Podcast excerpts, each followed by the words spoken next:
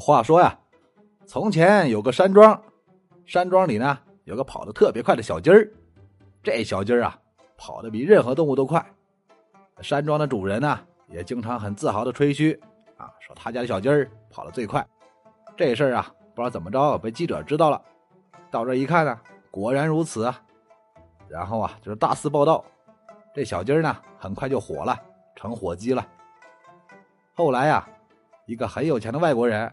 在新闻上看着这小鸡儿了，相中了，很想要啊。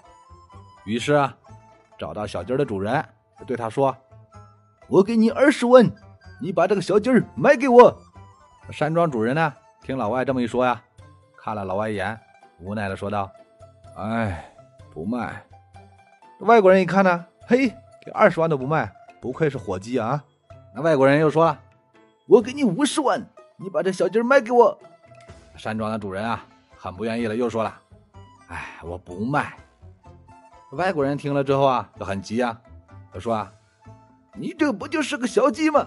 我给你一百万，你把它卖给我。”山庄的主人呢，一听一百万啊，也是非常动心啊。可是啊，考虑了一下，还是摇了摇头啊，无奈的说道：“不卖，不卖，不卖。”最后啊，外国人发怒了。就说啊，你一只小鸡，我给你一百万都不卖，你是不是脑子有问题啊？山庄主人啊，一看老外发火了，就很无奈的呀，跟这个老外说呀：“哎，他跑得太快了，我追不上。”